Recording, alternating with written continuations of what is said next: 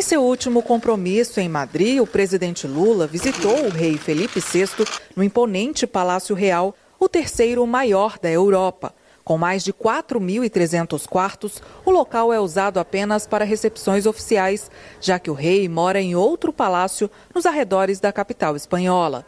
Em seu discurso, Lula agradeceu a visita de Felipe VI ao Brasil em janeiro deste ano para acompanhar a posse presidencial e fez um apelo pela paz no mundo.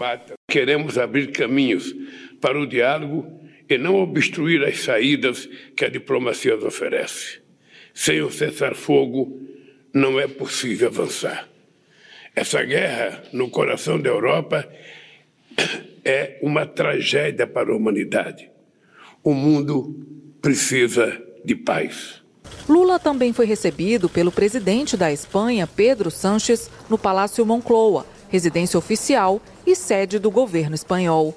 O presidente brasileiro lembrou que a Espanha é o segundo maior investidor estrangeiro no Brasil, atrás apenas dos Estados Unidos, e que nosso país abriga mais de mil empresas espanholas em diversos setores, como finanças, telecomunicações, construção civil, infraestrutura e turismo. Entre essas empresas estão a Telefônica e o Banco Santander. Lula afirmou ainda que a visita ao país europeu marca o início de uma nova fase de renovação das parcerias estratégicas. Nós vamos precisar de muito companheirismo e de muita solidariedade da Espanha. Nós queremos construir com a Espanha sabe, a parceria mais forte do que já é. Os acordos que nós fizemos têm que acontecer e nós temos que ver quais as áreas que nós precisamos fazer acordo ainda para a nossa economia voltar a crescer. Na reunião bilateral, um dos principais assuntos foi o acordo Mercosul-União Europeia. O presidente espanhol lembrou que os dois países vão liderar os blocos no próximo semestre, o que, segundo ele, aumenta as chances de concretizar o acordo ainda este ano.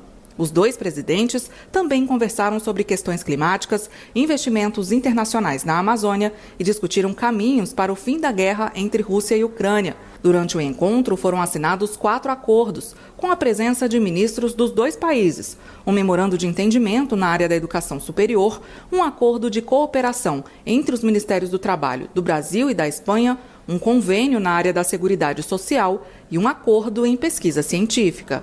Da TV Brasil em Madrid, Jéssica Gonçalves para a Rádio Nacional.